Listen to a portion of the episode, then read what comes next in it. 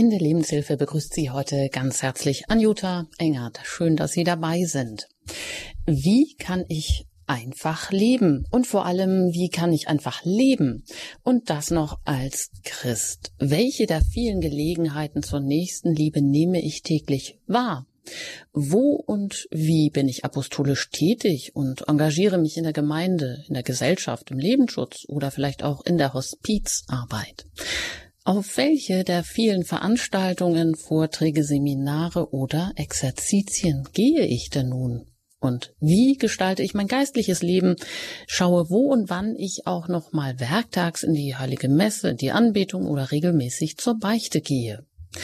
Und obwohl ich vielleicht schon so viel mache, strahle ich immer weniger Freude aus, bin überfordert und fühle mich gar nicht wertgeschätzt. Das Leben heute ist doch sowieso schon eine immerwährende Herausforderung mit der Überflutung von Angeboten und Reizen. Sollte da das Christsein nicht gerade täglicher Lebensquell, tägliche Ermutigung, echte Wertschätzung meiner selbst, tägliches Umfangensein in Gottes Händen voll Vertrauen, auch tägliches Loslassen aller Sorgen und Lasten mit sich bringen? Tja, wie das geht, das wollen wir heute hier auch mit Ihnen diskutieren und uns darüber austauschen in der Lebenshilfe bei Radio Horeb. Mach's einfach. Mit Gottes Hilfe Mut zu Entscheidungen und zu schlichtem Lebensstil. Und dazu darf ich ganz herzlich begrüßen Sonja Theresia Hoffmann. Sie ist Logo- und Traumtherapeutin Traumtherapeutin, schon langjährig in eigener Praxis tätig, auch als Heilpraktikerin für Psychotherapie und ich begrüße Sie jetzt aus Odelshausen aus der Nähe von Augsburg. Herzlich willkommen hier in der Lebenshilfe. Ja, guten Morgen. Ein kleines bisschen muss ich korrigieren, da ich ja umgezogen bin. Ich bin in Seelenbach zu Hause im Landkreis Eichach-Friedberg. Das liegt aber auch bei Augsburg. guten Morgen. Guten Morgen an alle Hörer und auch an Sie. Schön, dass ich wieder dabei sein darf.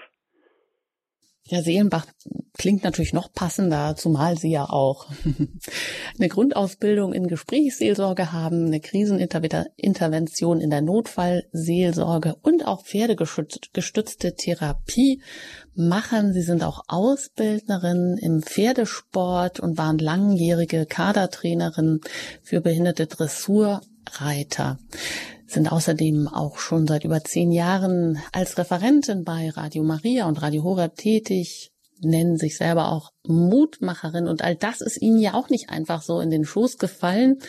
Dazu ähm, gab es auch ja eigentlich ähm, nicht einfache, vielleicht bewegende Wege dorthin.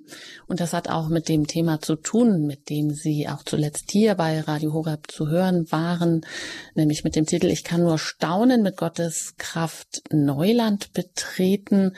Da beschreiben Sie auch ganz ausführlich, wie Sie mit Gottes Hilfe ähm, auch zu dem einen oder anderen ja, Berufszweig gekommen sind, was sich so erst gar nicht angebahnt hatte, was sie sich vielleicht so auch gar nicht getraut hätten. Deshalb sind sie auch mit diesem Thema ja Mut zu Entscheidungen und schlichtem Lebensstil sehr gut vertraut. Außerdem vielleicht noch ganz interessant, Sie sind äh, Mitglied im dritten Orden des heiligen Franziskus. Ja, so, Frau Hoffmann, wie ist das denn? Ähm, was für Erfahrungen machen Sie, was für Erfahrungen sammeln Sie? Wo brennt es den Menschen heute unter den Nägeln? Ist das schwierig, irgendwie diesen Mut für neue Entscheidungen aufzubringen? Welche Erfahrungen machen Sie in Ihrer Seelsorge, in Ihrer Praxis? Sie haben das sehr schön ausgeführt, in welchen Bereichen ich mit Gottes Kraft hineingekommen bin oder in denen ich auch wirke. Und diese Vielfältigkeit bringt mich mit unterschiedlichen Menschen in Kontakt. Und ich merke, dass sich da eines sehr, sehr stark durchzieht oder immer mehr durchzieht. Und das ist dieses Thema Angst. Gerade diese letzte Sendung, in der ich auch von mir einiges aus meinem Leben erzählt habe, hat Menschen bewogen, vor allem auch, weil sie wussten, dass ich seit der Corona-Situation ausschließlich über das Telefon therapeutisch begleite. Jetzt ist es natürlich einfacher, als von einer weiteren Wegstrecke direkt zu mir zu kommen. Und ähm, dies ähm, ermutigt, weil man ja nicht direkt sich dann gleich gegenüber sitzt oder überhaupt sich nicht gegenüber sitzt, am Telefon das zu erzählen, was man am Anfang vielleicht nicht erzählen würde. Jetzt, was ist es für so ein Hauptthema? Dieses Hauptthema ist zum einen, ist es diese Angst oder es ist die Angst, Angst etwas zu verpassen, nicht mit dabei zu sein, Angst jemand zu fragen, Angst etwas selbst auszuprobieren, die Angst Fehler zu machen, die Angst, die Erwartungen anderer nicht erfüllen zu können, aber auch die große Angst, was sagen die anderen dazu, auch dann, wenn man sich eben therapeutische Hilfe sucht, dann auch diese, diese Verwirrung, diese Unsicherheit, ja was, beziehungsweise wem kann ich denn überhaupt noch glauben? Und vieles erscheint dann doch so sinnlos oder ein Mensch hat Fehler gemacht, ist schuldig geworden, Scham ist damit verbunden. Auch die Frage, warum gibt's mich denn überhaupt? Hat mein Leben also überhaupt einen Sinn? Und ähm, ganz viel auch Verwirrung und ähm, woher kriege ich denn jetzt Zuversicht und woher Ermutigung? Oder wie komme ich aus meiner Verwirrung denn überhaupt raus? Wie schaffe ich denn, dass ich jetzt da wieder Klarheit in mein Denken, in mein Tun, in mein Leben überhaupt hineinbekomme? Und ähm, eines war für mich sehr, sehr ähm, wieder bewegend. Vor einigen Monaten, ich bin ja auch Teil der Notfallseelsorge hier im Bistum Augsburg, war ich auf einer Fortbildung und dann war ich in einem Raum mit 30 Personen. Und in diesem Raum, ähm, ich hatte dann darum gebeten, doch ein paar Minuten alleine dort bleiben zu dürfen. Warum? Es war nicht irgendein Raum, es war der Kühlraum eines Krematoriums. Jetzt wird es sehr wundern. Und warum wollte ich dort alleine sein? Warum? Ich stand also zwischen diesen 30 Personen, also 30 Verstorbene, in ihren Särgen und nicht nur, weil ich für all diese Personen gebetet habe, nein, sondern mir ist wieder sehr deutlich bewusst geworden, was ist denn wirklich wichtig im Leben? Was ist denn jetzt wirklich wesentlich? Keiner von diesen Personen konnte sein Haus mit in den Sarg hineinnehmen. Keiner das Geld auf dem Konto. Keiner vielleicht irgendwann eine tolle Kleidung oder ein nobles Auto, was auch immer. Aber jeder dieser Menschen hat eine Geschichte, da ist Freude drin, da ist Leid drin, da waren die Sorgen auch mit dabei. Aber was ist denn wirklich wesentlich angesichts dessen, wenn ein Mensch dann in, dies, in seiner Hülle, das ist ja die Hülle, die dann in dem Sarg liegt, was ist denn wirklich wesentlich? Und immer wieder denke ich, dass es wichtig ist, vom Tod her das Leben zu betrachten. Und dann, glaube ich, gehen uns doch sehr, sehr viele Lichter gewissermaßen auf, denn vieles ist gar nicht so wichtig. Wir regen uns oft über Kleinigkeiten auf, die sind wirklich nicht entscheidend, ähm, steigern uns in irgendetwas hinein, haben Ängste. Da wird aus der, aus dem, ja, aus der kleinen Maus wird dann wirklich so der Elefant. Und es war ein sehr bewegender Moment für mich, da nochmal in die Stille zu gehen, da nochmal ins Gebet zu gehen und mich dessen auch nochmal zu erinnern. Und so entstand dann auch mit diese Sendung und auch der Inhalt dieser Sendung. Das ist interessant. Ja, was ist wirklich lebenswichtig? Sie sagen, wichtig ist es, das Leben vom Tod her zu betrachten. Ähm, das ist ja nicht gerade etwas, was heute ähm, so gängig ist. Der Tod wird ja eher tabuisiert. Das haben wir auch hier in der Lebenshilfe am Dienstag besprochen, äh, wo es eben darum ging, dass Friedhöfe eben auch Orte sein können des Nachdenkens, auch ein Kulturgut der Erinnerung, aber natürlich auch sich ähm, bewusst Abschied zu nehmen, diese Orte bewusst auch aufzusuchen, auch wenn man dort jetzt vielleicht keinen Verstorbenen hat. Und das Leben vom Tod zu betrachten, das tun ja oder haben viele Menschen getan oder da gibt es auch interessante Literatur darüber, wie Menschen am Lebensende dann rückblickend das Leben betrachtet haben und dann eben äh, noch einmal die Quintessenz zusammengefasst haben. Was äh, ist denn da für viele Menschen wichtig, wenn sie das Leben vom Ende her betrachten, was wir heute mitnehmen können auf unseren Lebensweg, uns vielleicht mehr darauf fokussieren, Frau Hoffmann? Ja, viele Menschen, die, die im Sterben sind, bereuen häufig, dass sie sich wünschen, sie hätten den Mut gehabt, sich selbst treu zu bleiben, statt so zu leben, wie es andere von ihnen erwarten. Viele sagen, ich wünschte, ich hätte eben nicht so viel gearbeitet, mehr Zeit für die Familie, für die Freunde, für das Umfeld gehabt. Viele sagen, ach, hätte ich doch nur den Mut gehabt, meinen Gefühlen Ausdruck zu verleihen. gibt Menschen, die sagen, ach, hätte ich doch nur den Kontakt zu meinen Freunden gehalten. Und manche sagen auch, ich wünschte, ich hätte mir mehr Freude gegönnt. Also dieses sich etwas zu gönnen, etwas, was ich bei mir in der Therapie immer wieder erlebe, gerade bei Menschen, die sehr stark leistungsgeprägt aufgezogen worden sind oder Menschen, die denen von klein auf gesagt worden ist, du bist nichts, du kannst nichts, du taugst nichts und aus dir wird sowieso nichts, die dann äh, sagen, ich bin da gar nicht wert, dass ich mir mal etwas gönne oder mich mal schön anziehe, weil ich habe das gar nicht verdient, weil es wäre besser, mich würde es gar nicht geben. Und ähm, dabei haben wir einen unglaublich großen Wert und eine unglaublich große Würde. Ich würde gerne noch einen Aspekt mit reinbringen, nämlich von ich bin ja auch Logotherapeutin, Viktor Frankl. Viktor Frankl sprach vom tragischen Trias. Ich glaube, ich habe in einigen Sendungen das schon erwähnt. Dieses tragische Trias, mit dem jeder Mensch konfrontiert wird in seinem Leben. Das eine ist Leid, das andere ist Schuld und das andere ist Tod. Jeder Mensch von uns erlebt Leid im Umfeld, fügt anderen bewusst oder unbewusst Leid zu, erfährt selber aber auch Leid. Jeder Mensch erfährt Schuld an sich, bei anderen fügt Schuld unbewusst bewusst anderen zu. Auch der Tod, wir erleben den Tod im Umfeld. Das kann jetzt auch der Tod von Tieren sein, der Tod von Menschen sein, der Tod von anderen, aber eben auch dieser eigene Tod, den wir sterben. Und das ist ganz unser eigener Weg dann, den wir gehen. Dem entgegengesetzt hat Viktor Frankl aber ähm, ein anderes Trio und dieses Trio nennt sich Freude, nennt sich Dankbarkeit nennt sich Humor.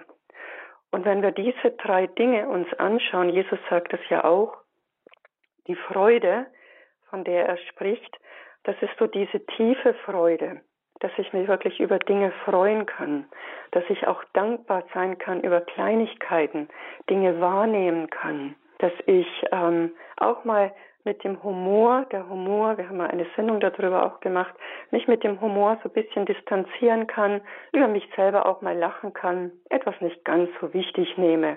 Ne? Die Trotzmacht des Geistes, der Humor. Und diese Dinge sind ganz wesentlich und die helfen auch gut durchs Leben zu kommen. Die bauen immer wieder auf oder die schaffen auch so ein bisschen Distanz. Und da kommen wir auch schon auf den Punkt, was habe ich selber als Mensch für eine Lebenseinstellung? Welche innere Haltung habe ich? Oder auch nach was orientiere ich mich? Bin ich jetzt in seine Opferrolle hineingeraten, weil mir was Schlimmes widerfahren ist und ich bin jetzt da drin und alle anderen sind besser als ich und alle anderen können mehr und nur mir geht's so schlecht und ich schaffte sowieso nie und immer geht's allen besser und nie gelingt mir etwas, dann sitze ich in einer Opferrolle drin. Oder bin ich der Zuschauer? Es ist einfach vom Fernseher zu sitzen, es ist einfach zu konsumieren, aber wie schön ist es selbst aktiv zu werden. Bin ich in einem Jammertal und viele Menschen erlebe ich so, über was alles so gejammert wird, mit jedem Jammern oder jedem negativ reden. Ich sage immer, das ist wie wenn Sie einen kleinen Schluck Gift trinken. Damit vergießen Sie sich selbst. Das tut Ihnen nicht gut. Neg negative Gedanken bewirken negative Gefühle, daraus kommen auch negative Handlungen. Mein Körper wird sich irgendwann auch melden. So, also welche Haltung habe ich auch dem Leben gegenüber? Habe ich eine gute Grundhaltung, weiß ich, dass Freud und Leid zum Leben mit dazugehört? Sehe ich mich nur von Problemen umgeben oder ersetze ich das Wort Problem durch Herausforderungen? Viktor Frankl hat immer gesagt, nicht wir fragen das Leben, sondern das Leben fragt uns. Und an uns liegt es, wie wir darauf antworten. Und dann natürlich nach was orientiere ich mich? Orientiere ich mich jetzt nach dem, was die Medien alles sagen? Orientiere ich mich nach all dem, was mir so im Internet alles gezeigt wird? Orientiere ich mich nach dem Geist der Welt? Oder orientiere ich mich dem, was von Gott herkommt? Ich sprach vorhin von der Verwirrung. Und genau diese Verwirrung und diese Frage, ja, nach was orientiere ich mich denn? Genau das ist das, wo viele Menschen einfach sich nach Gott ausrichten müssten, ich verwende wirklich das Wort müssten, dann wäre es nämlich schon viel, viel einfacher und dann würden sie in eine Klarheit hineinkommen. Denn Jesus sagt uns ja ganz klar, ich bin der Weg, ich bin die Wahrheit und ich bin das Leben. Und das Leben ist ein so großes Geschenk und jeder von uns hat wirklich einen Wert und jeder von uns hat eine Würde. Und jeder von uns hat auch eine Identität. Und wenn wir mal in die Heilige Schrift hineinschauen, Genesis, die Schöpfungsgeschichte 1.27 können wir lesen, Gott schuf also den Menschen als sein Abbild. Und da lesen wir, als Mann und Frau schuf er sie. Na, da haben wir doch schon die Klarheit, dass es ganz einfach ist. Als Mann und Frau schuf er sie. Und dann in 1.29 lesen wir weiter. Und dann sprach Gott, Hiermit übergebe ich euch alle Pflanzen und so weiter und so fort. Das heißt, er hat uns das alles übergeben. Und dann bei 1.31, Gott sah an, was er gemacht hatte. Es war sehr gut. Also wir haben da etwas bekommen, was sehr gut ist, was er an uns übergeben hat. Und in Genesis 2 steht dann so schön, Gott segnete den siebten Tag und erklärte ihn für heilig. Also auch dieser Tag, an dem wir ruhen sollen, uns an den Dingen erfreuen sollen, der so ein besonderer Tag ist. Und da können wir schon uns die Frage stellen, ja, wie gehen wir denn überhaupt mit diesem siebten Tag, mit diesem freien Tag um?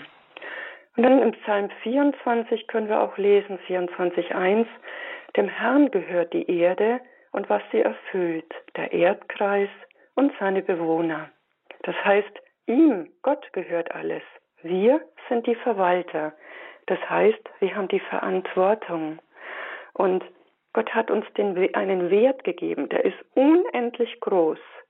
Und wir haben eine Würde, und das ist für viele Menschen, die mich um Rat fragen, die ich therapeutisch begleiten darf, ist es etwas, worüber sie dann staunen, wie ich habe wirklich einen Wert, ich habe wirklich eine Würde, ja. Und wenn sie vielleicht als Kinder oder später in furchtbaren Erfahrungen, Gewalt in der Ehe, was auch immer, sich würdelos empfunden haben oder ihnen gar keine Würde zugesprochen worden ist, wenn sie dann erkennen, doch, sie haben eine Würde und doch, sie haben einen Wert, auch wenn sie vielleicht nicht mehr im Beruf stehen, auch wenn sie körperbehindert sind, auch wenn sie erkrankt sind, sie haben trotzdem einen Wert, also dieser Wert, der kommt von Gott, vom Schöpfer, vom Kreator. Und jeder Einzelne ist einzigartig. Ich sage immer, sie sind ein Designermodell. Wissen Sie, wie teuer Designermodelle in der Welt der Mode sind? Aber sie haben einen viel größeren Wert. Wenn Menschen das wirklich dann wahrnehmen, wenn das tief in ihr Herz dann nach der therapeutischen, also in der therapeutischen Arbeit, wenn so ein Heilungsprogress stattfindet, wenn sie das dann plötzlich wirklich annehmen können, weil das ist wirklich ein Prozess, das annehmen zu können, wenn einfach das Herz durch so viel Schmutz und Leid und Verbitterung und Härte ummantelt ist, dann braucht es eine Zeit, dann geht wirklich denen das Herz auf und dann kommt ein Licht hinein, da verändert sich das Sprechen, die Haltung und dann kommt wirklich ein wunderbarer Mensch da zum Vorschein. Also aus dem Schlammloch heraus taucht dann plötzlich ein Mensch auf und der hat eine Ausstrahlung, das ist wirklich beeindruckend. Das sagt die Logo- und Traumatherapeutin Sonja Theresia Hoffmann, mit der ich hier verbunden bin aus der Nähe von Augsburg. Und wir sprechen hier in der Lebenshilfe heute darüber, wie man mit Gottes Hilfe Mut zu Entscheidungen und schlichtem Lebensstil bekommt. Und Sie haben das schon angesprochen, ein, ja, etwas, was man gut mitgeben kann, sich merken kann.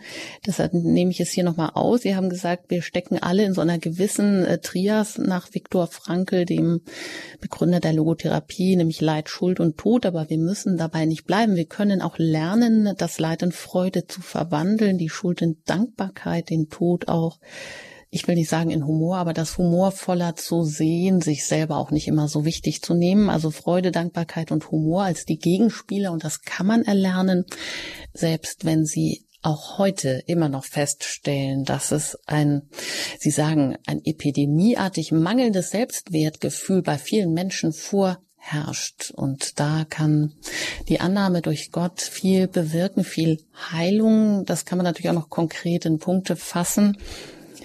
Ja, dass man sich seines Wertes, seiner Würde bewusst ist und aus diesem Bewusstsein heraus dann auch das Handeln besser gelingt. Machen wir an dieser Stelle äh, ja, spüren wir auch diesem Thema nochmal nach mit einem Lied von Deborah Rosenkranz, Du sagst.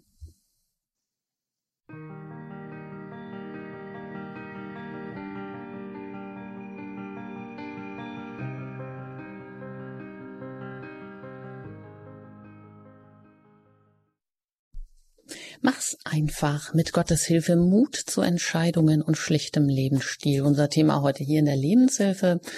Mein Name ist Anjuta Engert und ich bin im Gespräch mit der Logo- und Traumatherapeutin, Heilpraktikerin für Psychotherapie Sonja Theresia Hoffmann aus Seelenbach bei Augsburg in der Nähe. Ja, wir haben über die innere Haltung gesprochen, die Lebenseinstellung. Wie ist meine Lebenseinstellung? Das entscheidet natürlich auch darüber, wie ich dann einfach ein besseres Selbstwertgefühl mir aneignen kann oder meine Lebenseinstellung auch heilen lassen kann, neue Wege anbahnen kann in meinem Denken. Das erfordert natürlich auch Zeit und einen Prozess. Und dazu braucht es viel Ermutigung, denn gerade die bewirkt auch eine Änderung der inneren Haltung. Die erhöht einfach auch mein Gefühl von Selbstachtung, die stärkt den Glauben an meine eigenen Fähigkeiten und führt mich letztendlich auch zu dem Schluss, ja, so wie ich bin, bin ich gut genug. Und dann kann ich zu der Überzeugung auch kommen, ich kann das. Aber, Frau Hoffmann, Sie haben da noch ähm, ein paar äh, Punkte uns mitzugeben, wie ich einfach besser zu einem besseren Selbstwertgefühl kommen kann? Nun, der aufmerksame Hörer oder auch Leser des Programms hat sicherlich entdeckt, im Titel ist dieses Mach's einfach in einer Doppeldeutung drin. Also zum einen mach's einfach, also schlicht pack es an, tu es, und das andere ist eben einfach zu machen. Und dieses einfach zu leben ist jedenfalls alles andere als einfach, weil wir ja nun mal mit ganz vielen Dingen ja konfrontiert sind. Und ich möchte so einige Punkte mal auflisten, die ich so bei meinen ähm, Personen, die ich begleite oder eben auch in meiner vielfältigen Tätigkeit immer wieder erlebe. Ähm, bei vielen mangelt es eben wirklich so an diesem gesunden Selbstwertgefühl. Ich betone wirklich dieses Gesunde. Warum? Wir haben dieses Gebot Gottesliebe, Nächstenliebe, Selbstliebe, also Liebe deinen Nächsten wie dich selbst. Und dieses wirklich sich selbst anzunehmen, mit seinen Stärken und Schwächen, sich wirklich auch selbst zu achten, zu lieben, das fällt nicht wenigen Menschen schwer. Und es gibt einige Gründe dafür, zum Beispiel dieses gesunde Selbstwertgefühl, das wird ja schon früh im Leben von einem Menschen entwickelt oder es wird aber auch verhindert. Es gibt wirklich zahlreiche Kinder, die also täglich hören, was sie alles falsch gemacht haben Gelobt wird dagegen eher selten. Dann, wenn ein Mensch ständig versucht, die Erwartungen seiner Mitmenschen zu erfüllen, um geachtet und geliebt zu werden, ja, dann weiß er irgendwann selbst gar nicht mehr, was er eigentlich will und kann. Dann viele Menschen, denen haben sich diese Bilder und Botschaften der Werbung ganz tief eingeprägt ist es aber so, die meiste Werbung funktioniert nach dem Motto, nur gute Konsumenten sind glücklich, interessant und lebenswert. Also da steht der Mensch als Konsument im Vordergrund, nicht als Mensch. Dann gibt es auch viele Menschen, die sich sagen lassen müssen, dass sie für den Arbeitsprozess nicht geeignet sind, weil nicht auf dem aktuellen Stand, weil zu alt oder vielleicht zu langsam, weil sie nicht da hineinpassen, was eine wirkliche Abwertung für viele ist. Dann viele glauben, dass sie nicht attraktiv sind, weil sie nicht dem aktuellen Schönheitsideal entsprechen und übergangen oder ignoriert werden. Viele möchten sein wie große Stars oder wie Prominente und versäumen aber dadurch, sie selbst zu sein. Dann der Erfolg gilt als etwas Besonderes. Wer erfolgreich ist, steht im Mittelpunkt. Und wer jetzt aber Misserfolg hat oder wo was daneben geht, ja, der ähm, ist irgendwo ganz unten. sehr viel Scham dann, sehr viel Angst. Immer mehr Menschen schauen zu, wie andere leben, Thema Fernsehen zum Beispiel, statt selbst zu leben. Und dann haben wir auch diese Entwicklung, vielen ist nichts mehr wertvoll und wie man so sagt, es ist nichts mehr heilig. Also diese Achtung, die Wertschätzung, Sie haben es in Anmoderation schon einige Dinge gesagt. Und dann ist es ja wirklich so, wer ständig über die Zustände, das Leben und auch über die anderen klagt und jammert, der mag schließlich gar nichts mehr und zum Schluss nämlich auch sich selbst nicht mehr. Und dabei wäre es doch wirklich auch so einfach.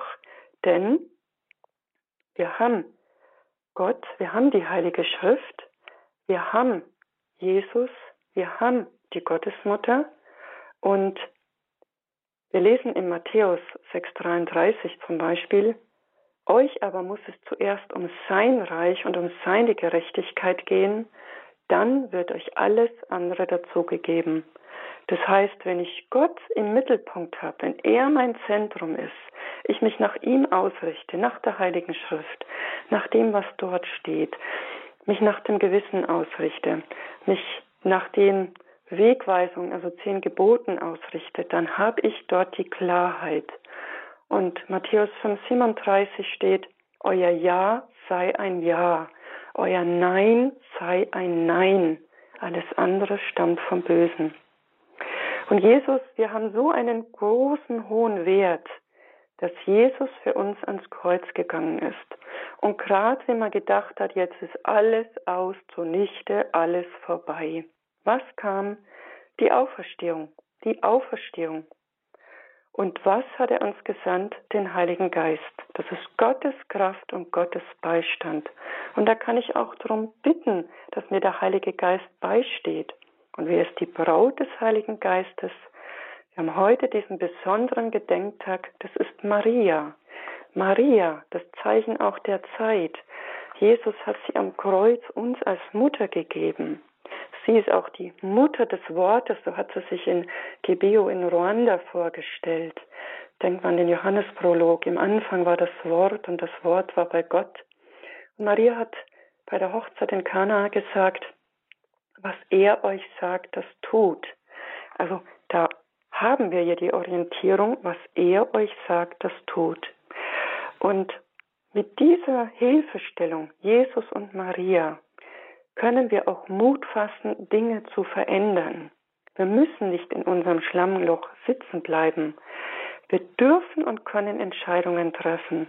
Wir dürfen das loslassen, was uns behindert. Das können negative Einstellungen sein, negative Verhaltensmuster. Das können blockierende Haltungen sein. Ich kann in einer Trauer feststecken. Alles verständlich, wenn man es sich eben in der therapeutischen Arbeit anschaut. Nur ich muss eine Entscheidung treffen, denn sonst kann keine Veränderung entstehen. Wie ein Schiff, das im Hafen liegt, das eigentlich dafür gedacht ist, auf die hohe See hinauszufahren, solange das da den Anker unten hat, die Leinen da fest sind, am Kai, am, am Hafen, an der Hafenmauer, ist dieses Schiff nicht segelfähig, kann es nicht raus, kann es nichts bewirken. Und genauso ist es auch für uns Menschen. Und wenn wir uns entscheiden, ich kann Ihnen so eine Art Konzept an die Hand geben, das ich sehr, sehr hilfreich finde, um Entscheidungen zu treffen. Punkt eins dieser fünf Punkte wäre, ich packe es an. Also Mut trotz Angst, Aufschieberitis, Ausrede, ich würde, den inneren Schweinehund, den binden wir mal irgendwo an. Also ich brauche diesen Willen zum Tun, ich packe es an. Also dieses mach's einfach. Ja? Punkt zwei, ich übernehme Verantwortung. Wie ich vorhin schon gesagt habe, Viktor Frankl, verantworte dein Leben. Also gib du die Antwort dein Leben. Also lebe dein Leben, so wie Gott es für dich auch gedacht hat. Also ändere Denken, Sprechen, Handeln, die Einstellung auch negative Lebensmuster. Punkt drei, Konzentriere dich auf deine Stärken, auf dein Können. Viele Menschen fixieren sich auf ihre Schwächen, fixieren sich auf die Scham, auf die Schuld. Wirklich auch Vertrauen aufzubauen in eigene Talente, Fähigkeiten. Gott hat jedem Menschen Talente und Fähigkeiten gegeben. Jedem. Und vierter Punkt. Ich hatte es vorhin schon angesprochen. Liebe meinen Nächsten wie mich selbst. Also auch den Nächsten gegenüber fair zu sein, ehrlich zu sein, klare Worte zu verwenden. Kein entschiedenes Vielleicht. Dann kann ich auch Vertrauen aufbauen.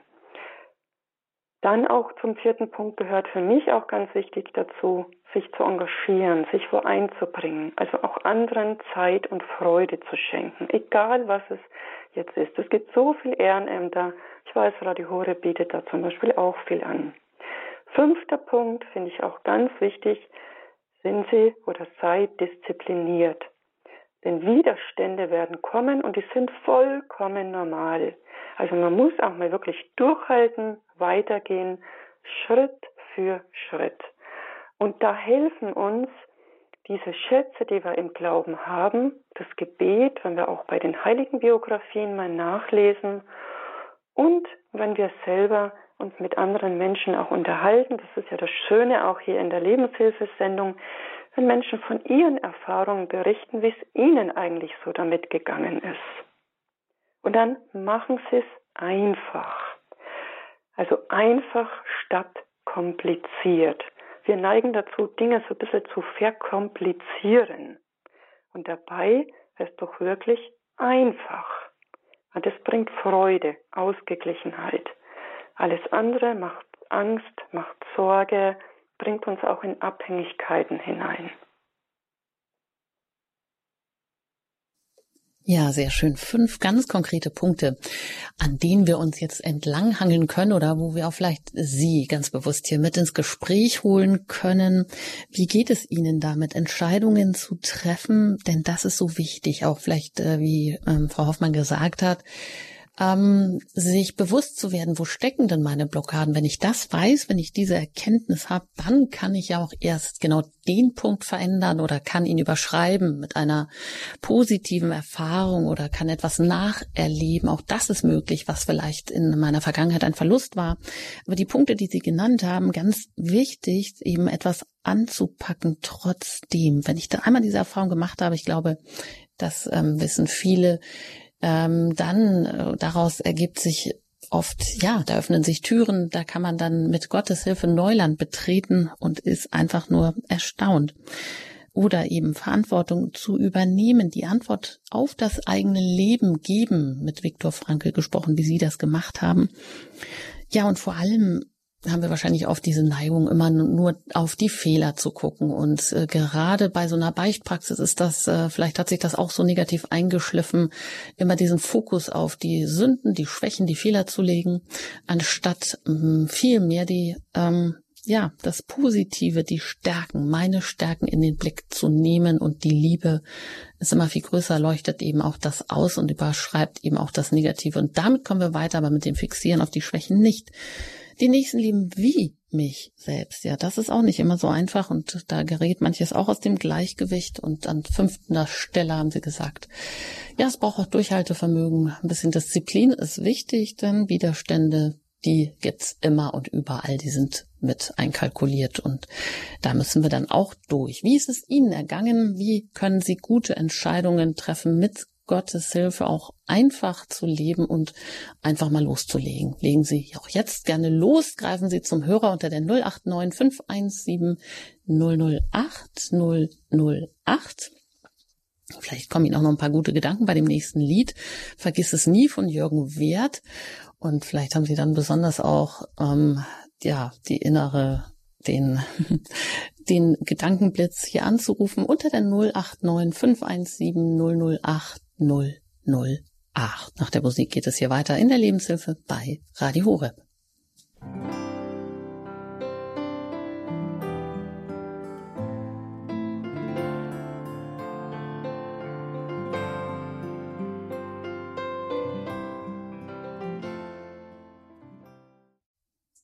Ja, du bist gewollt. Das ist eine Zusage an jedes jeden einzelnen von uns, von Gott und ganz egal, wo, wie, an welcher Stelle, was wir tun, wer wir sind, wie wir sind, das gilt einfach immer und das ist das Wertvolle, das Kostbare, ja, das Übermenschliche, das Überirdische, dass wir da einfach immer einen Anker haben bei Gott. Ja, aber unseren Lebensanker, den müssen wir auch immer wieder lichten. Das wollen wir auch heute hier tun in der Lebenshilfe, nämlich mach's einfach und mach's einfach auch mal mit Gottes Hilfe Mut zu Entscheidungen und schlichtem Lebensstil. Und dazu hat uns Sonja Theresia Hoffmann schon ganz viel gesagt. Sie ist Logo- und Traumatherapeutin aus der Nähe von Seelenbach oder aus der Nähe Seelenbach, das ist in der Nähe von Augsburg, so herum. Und Sie haben die Möglichkeit, jetzt hier sich auch zu Wort zu melden unter der 089 517 008 008. Äh, Frau Hoffmann, Sie hatten ja auch schon das wunderbare Bild von dem Schiff, äh, Lebensschiff auch genannt, das zweimal in den Hafen mal zurückkommen muss, um wieder aufzutanken, das aber auch den Anker lichten muss, ähm, Licht an vielleicht auch so manche Blockaden rankommen lassen, um wieder auf Fahrt zu gehen, denn das Leben ist einfach eine Fahrt, eine Herausforderung, in der wir uns auch bewähren müssen. Ja, und da haben Sie uns einfach viel mit auf den Weg gegeben, wie wir das tun können.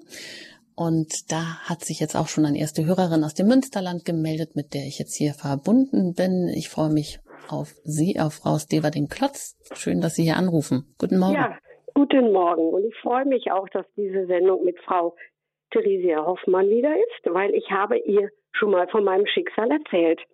Ich hatte mal die ganze Familie verloren. Und Frau Hoffmann die Familie ist zurückgekommen, obwohl ich christlich bin, obwohl ich für sie jeden Morgen bete. Diese Disziplin habe, jeden Morgen den Rosenkranz zu beten mit Radio Horeb, dann die Morgengebete aufnehme für einen WhatsApp-Gebetskreis. Sie sind alle zu mir zurückgekommen, obwohl ich schlicht und einfach lebe. Ich fahre Fahrrad mit meinem Mann, um Gottes Schöpfung zu bewahren. Wir haben eigenes Gemüse, wir arbeiten von morgens bis abends, bete und arbeite, denke ich manchmal. Aber wir machen es gerne, in Gottes Schöpfung zu arbeiten. Aber ich habe eine Hagiotherapie gemacht, weil meine ganze Familie mich verstoßen hat. Ich habe eine Umkehr zu Gott gemacht. Ich habe Gott in den Mittelpunkt gestellt, genau wie Sie das gesagt haben, Frau Hoffmann. Und ich habe einen wunderschönen Satz dazu gelesen. Wer die Hagiotherapie macht, wird selbst zum Medikament für andere weil andere diese Liebe wahrnehmen, die aus ihm herausströmt. Und alle sehen, dass ich jetzt diese, diese Strahlung eben habe. Ich, ich brauche niemanden. Ich weiß, dass Gott mich liebt. Ich bin ein Unikat von Gott gewollt. Ich war verstoßen von allen. Aber ich lebe jetzt mit meinem Mann mein Leben. Aber viele sind zurückgekommen vom Kirchenchor, von den Nachbarn, alle haben sich bei mir entschuldigt. Und das tut einfach gut. Vor allen Dingen sind meine Kinder wieder zurückgekommen und ich darf meine Enkel wiedersehen, Frau Hoffmann. Halleluja. Herzlichen Dank für das kann man wirklich sagen. Ich, ich bin ja auch ein Kirchenchorsänger. Ich könnte Halleluja von Händel singen den ganzen Tag, ja. wunderbar. Das ist ja schön, ja wunderbar. Vielen Dank, dass Sie uns das mitteilen und dass das auch wirklich so einen wunderbaren Wandel gegeben hat in Ihrem Leben, dass die Dankbarkeit da jetzt und die Freude wieder eingezogen sind. Vielen Dank. Ja, gerne. Vielleicht dazu noch Frau Hoffmann? Nein, kann ich, ist wunderbar, wirklich. Ganz wunderbar. Kann man einfach so stehen lassen, das kann man gar nicht mehr dazu sagen. Ne? Ähm, viele Menschen glauben ausschließlich im spirituellen Bereich die Dinge ändern zu können. Wir sind aber wir bestehen aus drei Bereichen. Ähm, Körper, Psyche und der geistige Bereich, eben diese unsterbliche Geistseele. Und die Dinge, die zum weltlichen Bereich gehören, also sprich Psyche und auch Körper, die gehören dort eben auch angeschaut und angegangen. Wir können den spirituellen Bereich mit hineinnehmen, darum verknüpfe ich das beides. Und dann haben wir natürlich die Fülle. Und genau das ist dann das Optimale. Und das strahlen wir dann aus. Ja, ganz wunderbar. Prima, vielen Dank auch nochmal auf den Hinweis, dass man die Dinge auf den Ebenen, in denen wir leben, Körper, Geist, Seele auch angehen muss. Was nicht heißt, dass damit der spirituelle Bereich ähm, ähm, weniger wert wäre. Im Gegenteil, aber es braucht eben auch diese Vorarbeit, die eigene Erkenntnis, dass im Bereich, ähm, sei es dem Wahrnehmen, was Körper und Seele und Geist auch sagen, das eben wirklich zum Vorschein kommen zu lassen, um es dann heilen lassen zu können. Vielen Dank. Weiter geht's zu Frau Lehmann, mit der ich jetzt hier verbunden bin. Ich grüße Sie in der Sendung. Ja, ähm, Ich, guten Tag. Ich habe früher ähm, mal versucht, Sozialwissenschaftsjournalismus ja, mehr einzubeziehen. Also das ist ja sehr lange her. Es gibt ja Naturwissenschaftsjournalismus, da gibt's dann auch Anzeigen dazu und so. Und in dem sozialwissenschaftlichen Bereich, da gab es einen Aufsatz, da stand dann, ja, also ähm, manchmal hat man den Eindruck, dass auch die Sozialwissenschaftler ähm, absichtlich die Dinge so verklausulieren, Soziologenjargon und so, dass selbst die Fachkollegen nicht mehr wissen, was gemeint ist. Also man hat aber dann auch nach den vielen Tabellen und so äh, lange her ähm, oft das Gefühl, das sind Binsenwahrheiten. Man kann dann einfach sagen Binsenwahrheit. Und doch ist es auch äh, leichter darüber zu reden, als zwischen Entschiedenheit und entscheidungsoffen ähm, wirklich den richtigen, den richtigen Pfad dann zu finden. Ja, vielen Dank. Kann man das so sagen? Ja, wunderbar. Sie haben das ganz exzellent. Ich habe vor kurzem einen Artikel gelesen. Also da musste ich wirklich staunen und schmunzeln, denn die Überschrift lautete, wo ist die Klarheit geblieben? Und der Autor bezieht sich auf diesen Konsum nutzloser Informationen, die Schwierigkeit, sich zu entscheiden aufgrund zu vieler Informationen, dass der neue Luxus gewissermaßen die Gewissheit ist, ja, und diese Unklarheit durch Halbwahrheiten und halbgare Informationen und ähm, dieses Ganze im Grunde der Feind auch dieser Klarheit ist. Und er sagt, er wünscht sich endlich Menschen, die wieder klar sprechen können, mit klar definierten Zielen, die auch fähig sind, das ganz klar einfach auszusprechen ähm, weil laut zu sein ist einfach, hat er so schön in seinem Artikel geschrieben. Aber klar zu sprechen und einfach zu sprechen, das scheint wohl heute eine Herausforderung zu sein. Und ich finde es so schön, weil genau das ist das, was Sie ja auch andeuten. Und ich versuche in meinen Sendungen auch in einfachen Worten zu sprechen und möglichst wenig oder gar nicht Fachvokabular zu verwenden, damit wirklich jeder Zuhörer es wirklich hoffentlich verstehen kann. Danke für den Impuls. Ja, das passt ja auch zum Thema eben Klarheit, aber auch Einfachheit. Wie können wir einfach leben? Wie können wir einfacher leben? Vielleicht haben Sie auch noch so ein paar praktische Anregungen, die Sie uns mit auf den Weg geben können. Soweit Sie, die Sie uns zuhören, sich jetzt hier, können Sie sich natürlich immer gerne auch noch zuschalten und auch noch Ihre Erfahrungen schildern oder vielleicht auch Ihre Fragen, wie das jetzt geht oder wo Sie vielleicht da Schwierigkeiten haben mit dem, einem einfachen christlichen Lebensstil, mit dem Mut zu den richtigen Entscheidungen, dann erreichen Sie uns auch jetzt noch unter der 089 517 008 008. Aber Frau Hoffmann, genau einen einfachen Lebensstil. Vielleicht können Sie uns da noch etwas mit auf den Weg geben. Ja, ich würde die Menschen wirklich ermutigen, wirklich sich genau zu überlegen, was brauche ich eigentlich, was, was ähm, kaufe ich eigentlich, denn heute ist wirklich, äh, also wir haben einfach alles zu viel, zu viel Werbung, zu viel Lärm, zu viel von allem und zu wenig von dem, was eigentlich so wirklich zählt. Ne?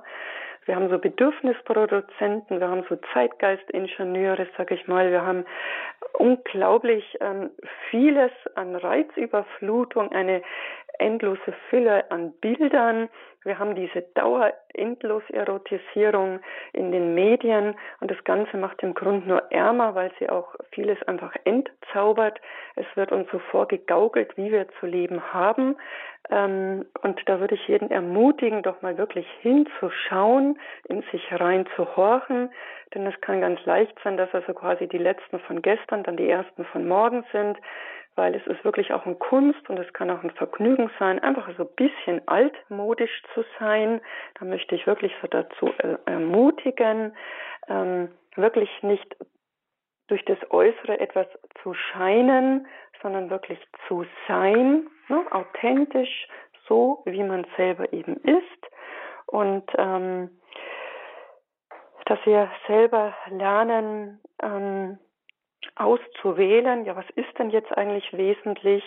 Denn es soll ja nicht Luxus sein, dass wir Zeit haben, um mal ein Gespräch mit jemand zu führen, dass wir auch mal Ruhe haben, dass wir auch mal in die Natur hinausgehen können, dass wir uns mal hinsetzen, ein Buch lesen. Das weiß jeder, der ein Buch liest. Das ist es wie wenn da die Zeit so ein bisschen stehen bleibt. Das ist so die Kunst, die Zeit anzuhalten. Dass wir auch lachen können, denn wer nicht lacht, der ist nicht nur arm dran, sondern der wird auch schneller krank. Und ja, die Anfang aller Weisheit ist vielleicht zu wissen, worauf man verzichten kann dann ähm, Qualität statt Quantität. Es gibt da ähm, bei uns auch so einen, so einen schönen Spruch, ähm, Generationen ko äh, kommen, Generationen gehen, nur eine Hirschlederne bleibt bestehen. Also das ist die, die ähm, Lederhosen da, die Krachlederne, die Pirschlederne, die bleibt bestehen. Das geht einfach um dieses Thema Qualität statt Quantität, dass ich Dinge wirklich habe, die auch lange halten, dass ich mir wirklich überlege auch, was bewirke ich mit den Dingen, die ich kaufe. Muss ich wirklich zwölf Monate im Jahr immer meine Erdbeeren haben oder die Äpfel haben, dass ich mir wirklich genau anschaue, ähm, was ich da konsumiere, dann wirklich den Fernseher mal auszuschalten, lieber selber etwas aktiv zu tun, in die Natur rauszugehen. Gewöhnen Sie sich das Jammern ab. Das ist wirklich eine ganz schlechte Angewohnheit. Die verändern wirklich gar nichts. Dann sich wirklich ähm, nicht über die Verhältnisse zu leben. Dann, ähm, wie gesagt, ähm, sich ein Buch zu schnappen, Ja zu sagen, Nein zu sagen, auch zu überlegen, die Einfachheit beim Kochen. Es gibt so wunderbare Gerichte, die ganz schnell gehen und ganz ehrlich, man kann auch zwei Tage mal Kartoffeln in verschiedenen Varianten essen. Also man muss sich da gar nicht so viel dann immer Gedanken machen. Langsam zu essen, mit Genuss und ohne Ablenkung. Also wirklich das zu genießen, auch mal nach draußen zu gehen, mal den Sternenhimmel zu betrachten und vielleicht die Wocheneinkäufe nicht unbedingt Freitag, Nachmittag oder Samstag erledigen, und sich wirklich auch für sich Privattermine eintragen in seinen Kalender, dass man wirklich für sich, für seine Familie wirklich Zeit hat, wenn man jetzt beruflich, geschäftlich sehr eingespannt, dass man wirklich sagt, und das ist meine Zeit für mich, für meine Kinder. Und wie gesagt, was Sterbende häufig sagen, ich hätte viel weniger arbeiten sollen. Ich habe viel zu sehr mich da auf das Berufliche gestützt und so viel anderes ist dann runtergegangen. Und sich wirklich auch mal abzukoppeln vom Internet, vom Handynetz, von diesem Knopf im Ohr, mal in der Natur rauszugehen, wirklich mal Zeit in die Stille. Viele Menschen haben Angst vor der Stille, wirklich mal innezuhalten und ähm, auch mal öfters zu Stift und Papier zu greifen und womöglich mal was mit den Händen aufzuschreiben. Also wirklich so, jedes Wort ist ein ausgesprochener Gedanke und in dem Moment, wo ich etwas aufs Papier bringe und zwar mit der Hand aufs Papier bringe, jetzt nicht in den Laptop hineintippe, in den Computer, dann nehme ich es schon ganz anders wahr. Und ähm, für mich gehört auch, ähm, also sich nicht ärgern oder sorgen über Dinge, die man eh nicht beeinflussen kann, weil damit verschwendet man nur wertvolle Lebenszeit. Lieber versuchen, das Beste aus der jetzigen Situation zu machen. Wenn jetzt so ein Zug Verspätung hat, ja, dann hat er eben Verspätung. Dann nimmt man eben vielleicht ein Buch in die Hand oder beschäftigt sich anderweitig, kommt ins Gespräch mit anderen Menschen. Also diese Zeit kann man ja dann auch nützen. Mhm. einfach mal sich hinsetzen, ein bisschen die Augen schließen und mal so ein bisschen reflektieren, was war denn gestern, was war denn bis jetzt heute so. Das kann das einen auch wieder erden, wieder auf, auf einen selber zurückbringen.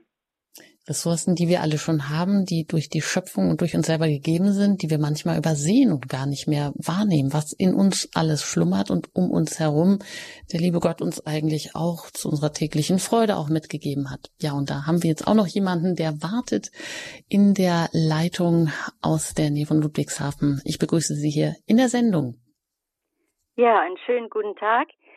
Ähm, ich ähm, Frau Hoffmann spricht mir wirklich ganz und gar aus dem Herzen und da möchte ich ein kleines Zeugnis geben, wie ausgerechnet Radio Horeb oder durch Radio Horeb ich äh, das erlebt bedarf das Schiff, dass das jetzt vom Anker loskommt. Also ich habe seit Jahren rumgejammert, gebetet, gesucht, gefragt, lieber Gott, was ist denn meine Bestimmung? Wo willst du mich haben? Wo geht's hin? Und irgendwo war alles blockiert. Ich habe dann gewagt, sogar auch nach Radio Horeb zu schreiben. Pfarrer Koch hat mich eingeladen. Ich durfte dort zum Gespräch sein. Und dann hat er, als ich so meine Lebensgeschichte erzählte, meine Problematik, hat er tatsächlich zu mir zwischendurch gefragt, sagen Sie mal, wann leben Sie eigentlich mal selber? Dann war ich ganz verdutzt, habe gesagt, ja, wieso? Ja, Sie wurden ja bisher immer gelebt. Hallo gut. Und seine wunderbare äh, Frau Stilla hat mich dann zum Schluss einfach in den Arm genommen und hat gesagt, lebe, was du bist.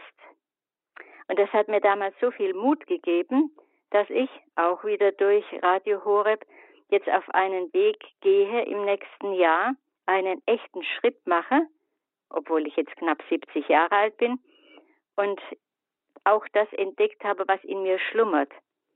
An Talenten, an Begeisterung, an Begabung.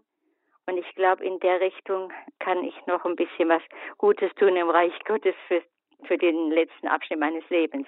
Also vielen, vielen Dank. Ich kann nur sagen, äh, Dito, hier oben, sowas habe ich jetzt wirklich erlebt und bin da sehr, sehr glücklich. Vielen Dank und hoffentlich hilft diese Sendung auch noch vielen anderen mit Mut den Anker zu liften. Das ist ganz schön, wenn Sie uns das so mitteilen und selber den Mut haben, Ihre eigene Lebensgeschichte hier auch ähm, zu erzählen. Genau das ist es ja, was dann auch anderen wieder Mut macht zu sehen. Die Hörerin, die ist jetzt wirklich schon 70 Jahre alt und die hat das wirklich noch einmal ja ganz neu angepackt, hat nochmal ähm, gesagt, nee, es ist jetzt eh schon alles zu spät. Nee, überhaupt gar nicht nochmal ganz ähm, geguckt, wo sind denn meine Talente? Was kann ich denn noch tun?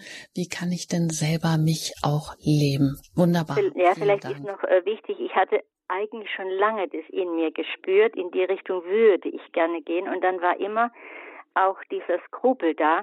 Ja, ist es Gottes Wille oder gehe ich nur meinen eigenen und ist es wie, wie so eine Art Selbstbefriedigung, dass ich machen will, was mir gefällt oder was ich in mir spüre.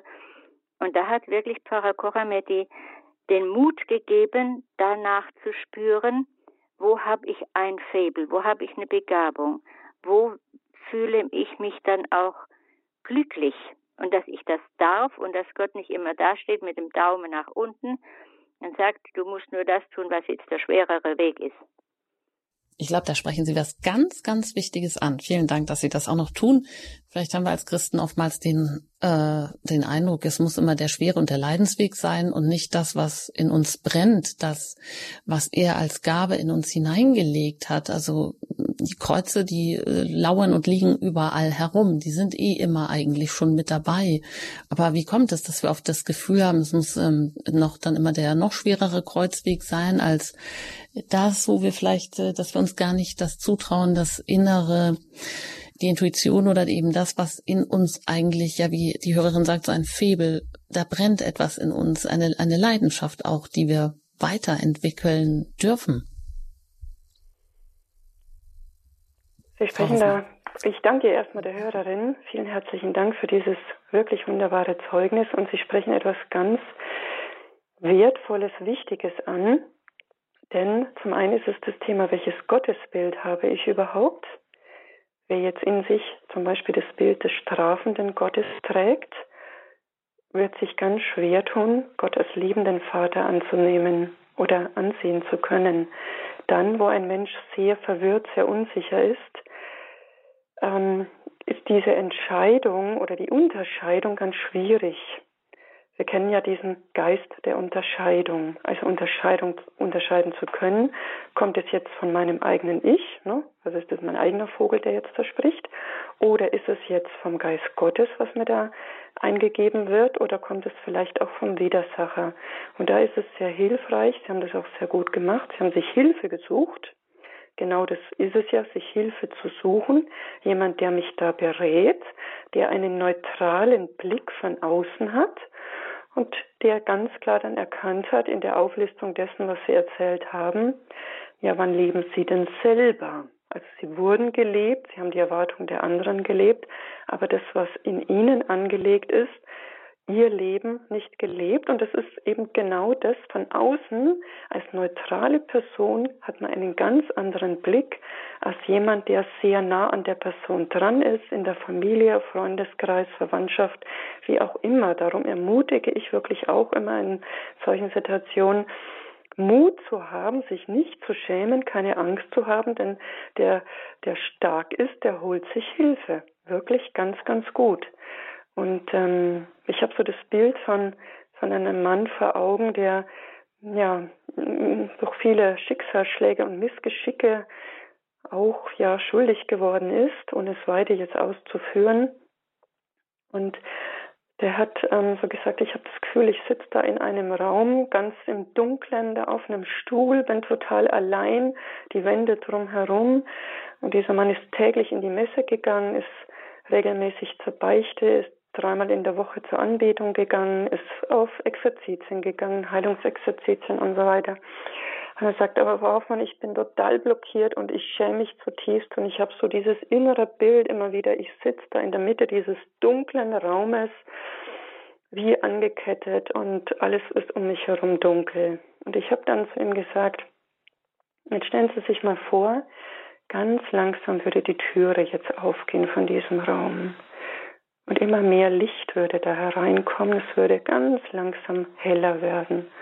Und Jesus würde diesen Raum betreten. Was glauben Sie, würde er machen? Und dann hat er gesagt, wissen Sie, er würde mich anschauen und würde sofort wieder die Türe zuschlagen. Weil jemand wie mich kann man nicht anschauen. Und dann habe ich zu ihm gesagt, und wissen Sie, es ist Jesus. Es ist kein Mensch. Es ist Jesus. Und hat er bitterlich geweint, zum ersten Mal seit über 30 Jahren, und hat gesagt, und wissen Sie, jetzt habe ich es erst begriffen. Ich habe gedacht, durch Leistung kann ich mir die Liebe von Jesus verdienen. Aber ich muss ihm doch mein Herz öffnen. Ich muss ihm doch erlauben, dass er kommen darf. Und das war in der therapeutischen Arbeit einer meiner bewegendsten Momente. Und ich bin sehr dankbar für diesen Weg, den ich mit diesen Menschen gehen durfte der heute anders lebt, als er damals gelebt hat. Und sehr bewegend. Also es, es kann jemand im Außen, im Glauben sehr, sehr aktiv sein, aber im tiefsten Innersten ist ein unendlich großer Schmerz oder eine so große Schutzmauer, da braucht es diesen therapeutischen Weg. Und dann erst kann eben diese Öffnung kommen. Und da kann ich nur immer Danke sagen und auch staunen. Ja, vielen Dank auch äh, für den Anruf von Ihnen, ja, der das jetzt ja auch noch mal mit äh, in die Wege gebracht hat und ausgelöst hat, dass Frau Hoffmann uns auch noch diese Erfahrung mit weitergegeben hat. Jetzt kommen wir schon zum Ende der Sendung. Ich habe noch eine Hörerin aus der Nähe von Ulm. Da höre ich jetzt auch noch mal kurz rein, aber ich muss Sie um Kürze bitten. Hallo? Ja, hallo. Also schöne Gruß an alle beide und Danke. ich habe eine Frage. Ich weiß nicht, ob gehört dieses Thema dazu. Es geht um Panikattacke. Ich habe es nicht. Meine Tochter, sie ist 25 Jahre alt und ich weiß nicht, wie soll ich mich verhalten. Also, ja. Ja, das ist natürlich jetzt hier am Ende ein bisschen knapp noch, aber vielleicht ein Hinweis dazu, Frau Hoffmann. Nun, die Tochter ist 25 Jahre alt, wenn sie selbst Panikattacken hat. Sie ist alt genug, dass sie selbst sich Hilfe sucht. Diese Panikattacken haben ja Gründe. Das heißt, auch hier sich auf den Weg zu machen, sich Hilfe zu suchen. Ja, dann hoffe ich, dass Sie dann damit vielleicht weiterkommen. Und das wollen wir jetzt auch ganz bewusst noch mit ins abschließende Gebet nehmen. Für alle Menschen, die jetzt hier vielleicht auch mitgehört haben, sich nicht getraut haben anzurufen, die Sorgen, Probleme mit sich wälzen, dass sie auch den Mut bekommen, den richtigen Schritt zu tun. Da würde ich Sie jetzt einfach noch um ein abschließendes Gebet bitten, Frau Hoffmann. Ja, dann ich würde gerne einen Segen für Sie alle sprechen, ein, ein Segensgebet. Aus einem Lied, ähm, Lothar Zenetti 1971, von ihm stammt es und damit würde ich ihm gerne den Segen auch zusprechen. Ja, Herr, segne uns. Herr, segne uns, lass uns dir dankbar sein. Lass uns dich loben, solange wir leben. Und mit den Gaben, die du uns gegeben, wollen wir tätig sein. Herr, geh mit uns und lass uns nicht allein. Lass uns dein Wort und dein Beispiel bewahren. In der Gemeinde deine Kraft erfahren. Lass uns Geschwister sein. Herr, sende uns. Lass uns dein Segen sein. Lass uns versuchen zu helfen, zu heilen und unser Leben wie das Brot zu teilen. Lass uns ein Segen sein. Amen. Vielen Dank, das war die Logo- und Traumatherapeutin Sonja Theresia Hoffmann aus Sielenbach bei Augsburg. Und wenn Sie mögen, können Sie Kontakt ähm, zu ihr auch aufnehmen. Sie finden das, die Adresse ist hinterlegt äh, im, beim Info, gibt es ein Infofeld, wenn Sie auf unsere Website gehen und da unter dem Stichwort Programm nachgucken, kommen Sie da weiter. Und äh, wenn ich schon dabei bin, natürlich können Sie alle Sendungen, die Sie hier gehört haben, auch noch einmal nachhören bei uns in der Mediathek. Ich danke Ihnen für Ihr Interesse, für Ihr Gebet und auch jede Unterstützung, die Sie Radio Horeb zukommen lassen, damit wir weiter auch auf Sendung bleiben können. Alles Gute Ihnen, einen gesegneten Tag. Das wünscht Ihnen Ihre Anjuta Engert.